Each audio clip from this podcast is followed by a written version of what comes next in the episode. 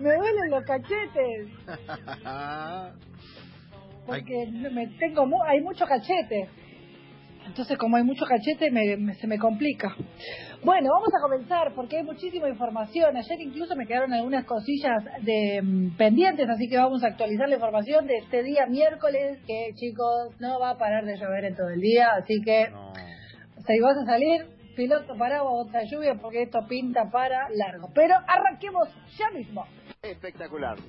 Marité François Givot. François Givot. Vamos con las noticias internacionales porque Donald Trump llevó su campaña a que no haya Wisconsin el foco de las protestas contra la violencia policial. Tipo, no había que ir, no había ninguna necesidad. Hasta el gobernador de Wisconsin le dijo, pero Rubio, quédate mejor porque, bueno, no, él fue. Pero. ¿Por qué? ¿Por qué no? Él fue, él fue, bueno, no importa. Bueno, además de, a ver, dio una conferencia, la verdad que eh, en cuanto encontraba alguna pregunta incómoda que le hicieron ayer en la conferencia de prensa que dio en una, especie de mesa redonda donde estaban las autoridades de, eh, de que no, ya había, estaba el alcalde, había mucha gente pidiendo algún tipo de respuesta respecto de lo que estaba sucediendo con las fuerzas policiales. La verdad que le, o sea, le sacó el culo a la jeringa en todo lo que pudo y medio que lo miraba el gobernador como para que responda a él. Y además una que se mandó que fue espectacular es que cuando arrancó la conferencia dijo, bueno, si ustedes quieren se pueden sacar las máscaras para preguntar. No, Donaldo, pero te haces pegar al Pepe. La verdad, claro, la verdad hace todo mal, querido. Y lo peor de todo, y esto es lo que más bronca da, es que de alguna manera a pesar de que estas cosas que el señor este está haciendo y van en contra de, parece, cualquier tipo de lógica, en las encuestas ahora está bastante parejito el tema con Joe Biden, que es con su contrincante, así que no sé qué va a pasar, eh, pinta para largo, eh, pero bueno, este muchacho fue igual, así que por suerte no pasó nada más que eh, estas cuestiones que por ahí tienen que ver con estar en desacuerdo con alguna de sus políticas, pero eso fue todo. Next. ¿Ustedes son los que se portan bien o más o menos? O que se portan bien o más o menos. Estos son los que se portan bien más o menos. Bueno, la primera noticia es la más triste de todas y es que finalmente se confirmaron que se confirmó que los restos eh, encontrados eh, corresponden a Facundo Castro. Eh, el esqueleto que encontraron en Villarino Viejo finalmente así lo confirmó la jueza María Gabriela Marrón, que se lo confirmó en una audiencia remota a su madre Cristina Castro. Eh, lo único que tenemos para decir es que eh, es importante que se sepa la verdad, que haya justicia para esa familia, para todos los que, eh, querían y eran personas cercanas a Facundo. Lo más importante es eso, que se sepa la verdad, qué pasó con Facundo es lo que queremos saber todos. esa es la, primera noticia y por ahí la más, la más fuerte respecto de, de esta causa que tuvo muchísimo revuelo, hubo mucho manoseo y lo más importante es que se descubra la verdad y que haya justicia para esa familia.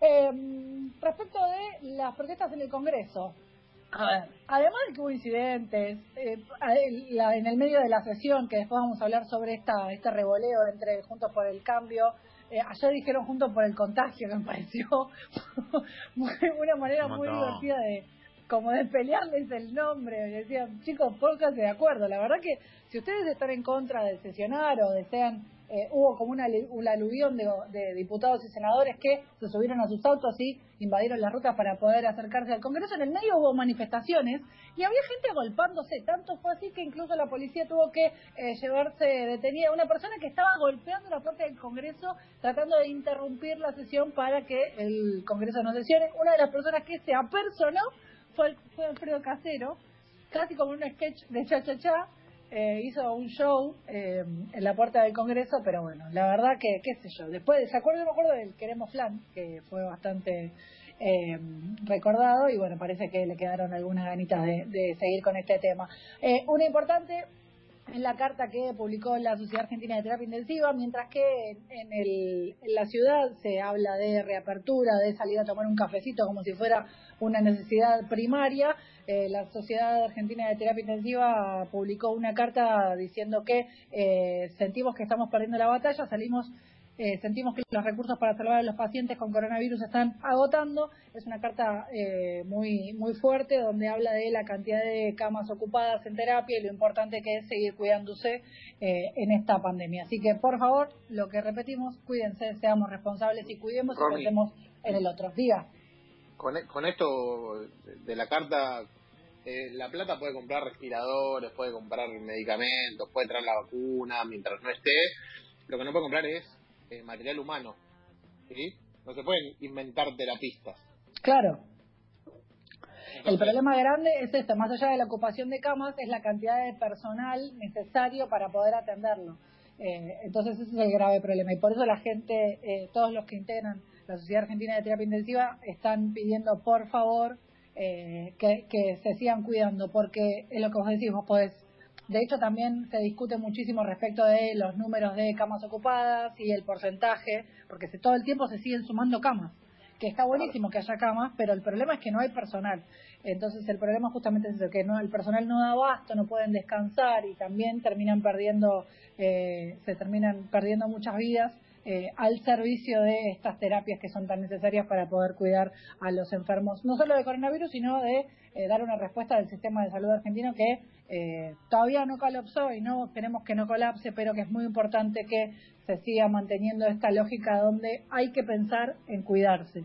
Es preferible prevenir, siempre es preferible prevenir, más allá de que algunos eh, traten con mucha liviandad este tema. No está, no estamos cerca de que haya terminado, así que por favor a seguir cuidándose. Bien. Next. La política es sucia, venenosa, sucia, mala.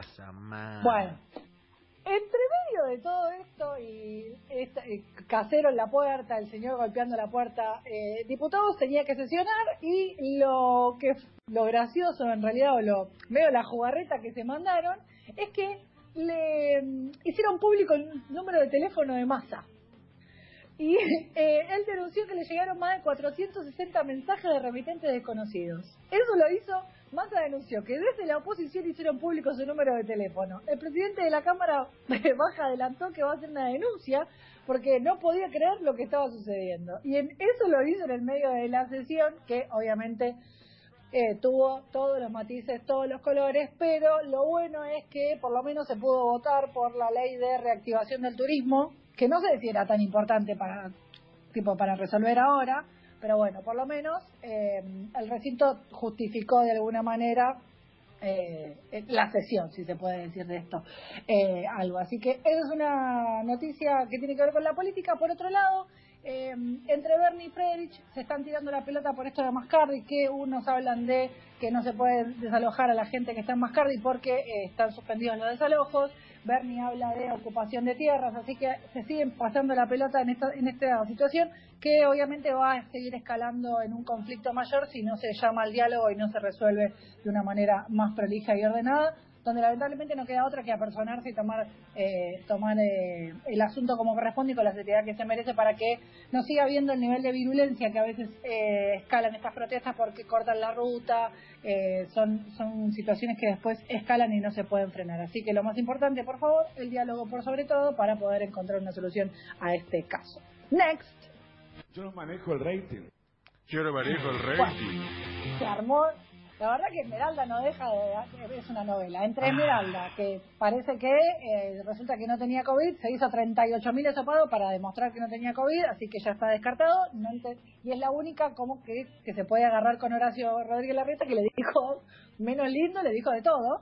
eh, y tipo, el gobierno de la ciudad tuvo que hacer una, dispu- una disculpa pública por eh, la carga errónea de los datos que generó todo este revuelo. Además de Guido, otro que tiene COVID, lamentablemente, es Toti Pazman, así que le mandamos un beso grande y esperemos que se mejore pronto. Pero acá se armó una caja de Pandora que se abrió, porque como el problema es Toti Pazman, Toti Pazman estuvo el fin de semana en el programa de eh, Juanita Viale, en la mesa de Mirta. Así que ahora todos los que estuvieron en la mesa de Mirta están preocupados porque estuvo Toti el sábado y todos los que están ahí adentro también están eh, preocupados y se están haciendo desopados. Así que Canal 13 es como el paciente cero. Y estaban Yo comiendo que- unos contra otros, estaban comiendo de Claro. frente. No, no pueden ponerlo Claro. tipo barra de bar, aunque sea. No sé. O ponele, ponele el, plástico ese que están usando todos en todos lados, están usando como esa vitrina. Ponle una vitrina, ¿qué cambia? Si total, si total se escuchan lo mismo, qué sé yo, no sé. Pero bueno, la verdad que Canal 13 está como ahí como Yo- con algunos problemas porque no paran los contagios. Quiero decir, eh, a, a riesgo de, de que mañana puede pasar en cualquier lado, pero la decisión de tener pocas personas en el estudio sigue garpando, ¿eh? Sí, claro, Digo, claro que sí. eh, Porque a ver, Toti Pazman se contagió seguramente en la red, por ejemplo, donde estuvo Gustavo López con Pablo Vilauta. Sí, cuatro o cinco personas dentro del estudio, de radio. Sí, a ver, se va, se va haciendo una cadena, ¿viste? Es medio imposible que no suceda. Entonces me parece que en estos casos es importante que se siga pensando de esta manera y con esta profilaxis, donde por lo menos reducís el porcentaje. Es así, Claro. es estadístico. Eh, eh, lo venimos diciendo hace cuánto. Eh, ¡Oh, Dios! Eh. Next. Entonces cada uno tiene su estilo. ah, uno tiene sentido. Eh, Entonces, cada uno una tiene su- cortita, porque no, no me voy a meter en el deporte, pero una cortita. El mellizo Barros Echeloto el otro día dio- de- dando declaraciones para después del partido de, de su equipo de la Major Soccer League, dijo, bueno, a mí me gustaría que Messi venga para acá. Como que la tiró. La tiró a ver qué ondi. Claro, este la tiró a ver qué pasaba y después algo que pasó muy novedoso en el US Open es que eh, las entrevistas ahora se hacen por holograma, no sé si eh, estuvieron Sí, sobre todo, buena. Buena. este, estuvo estuvo muy zarpado porque lo que se veía era, era un intercambio perfecto. Había un poquito de delay en una entrevista que se estaba haciendo, eh, pero básicamente lo que muestran es que ahora el abierto de Australia es, obviamente que además de mostrar este nivel de tecnología, están empezando a utilizar este formato que de alguna manera te ahorra el tema de, por lo menos el tema del contagio, que es lo más importante, y sobre todo eh, poder presenciar y poder tener el testimonio de mano directa y en vivo y este intercambio que parece ser hacia dónde vamos a ir, no sé. Pero bueno, de alguna manera, eh, no- el único tema es que si está muteado ahí no sé qué botón tocar. Pero sacando ese temita, parece que está bastante resuelto. Y mm, bien por Sole Jaime que el el- su equipo, el Chanchung Songhue de China, ganó 2 a 0. El partido era a las 4 y media de la mañana, no, era 5 y media de la mañana, no me levanté, pero vi el resumen y, y Sole participó de la jugada del primer gol para el triunfo del 2 a 0 de su equipo. Así que aguante Sole y aguante las argentinas. Esto fue todo.